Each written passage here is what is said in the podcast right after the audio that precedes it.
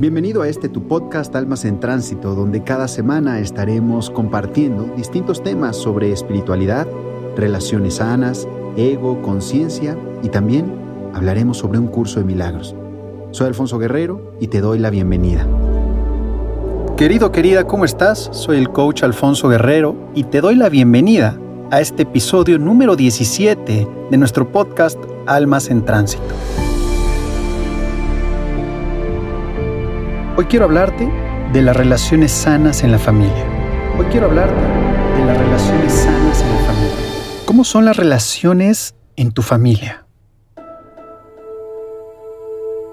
No existen las familias perfectas, si lo sabes, ¿cierto? No existen las familias perfectas, si lo sabes, ¿cierto? Es normal que en las familias existan diferentes opiniones y criterios que sean motivo de discusión. También que existan desencuentros en la convivencia. Lo importante es que los problemas en la familia se pueden superar enfrentándolos con respeto y comunicación, aceptándote primero para también aceptar a todos en la familia. La aceptación y dar desde el amor permiten que existan acuerdos y límites sanos que favorecen una convivencia en la que predominen la paz y la armonía. Favorecen una convivencia en la que predominen la paz y la armonía. ¿Cuáles son las claves para mantener las relaciones sanas en la familia? ¿Cuáles son las claves para mantener las relaciones sanas en la familia? Una de las claves principales para mantener relaciones sanas en la familia es que seas consciente de que toda relación sana comienza contigo. Empieza con lo que tú entregas, amor, respeto, aceptación, compasión, tolerancia.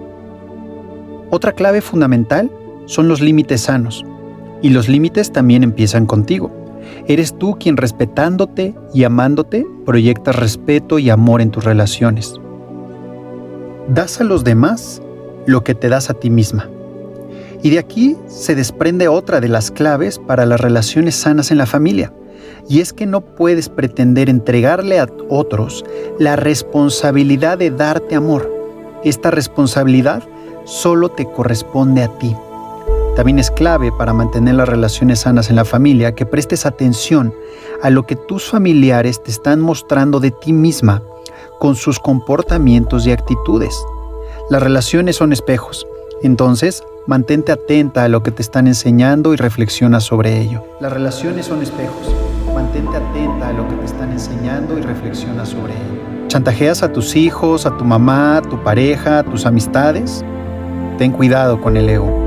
¿Chantajeas a tus hijos, a tu mamá, a tu pareja, a tus amistades? Ten cuidado con el el cuidado con el Sí, porque el dominio del ego puede llevarte a asumir posiciones movidas por el chantaje, los celos y la rabia hacia tus padres, hermanos, hijos o pareja. Si piensas desde el ego, crees que no estás recibiendo de tus familiares lo que mereces, o que ellos no están haciendo lo que tú crees que deberían hacer. Si tienes esos sentimientos, trata de observar qué estás ganando con tu actitud. ¿Qué estás obteniendo cuando haces sentir culpables a los demás o cuando asumes el rol de víctima en la familia? ¿Qué estás obteniendo cuando haces sentir culpables a los demás? No compares a tu familia. No compares a tu familia. Es probable que sientas que las familias a tu alrededor son más unidas y se llevan mejor.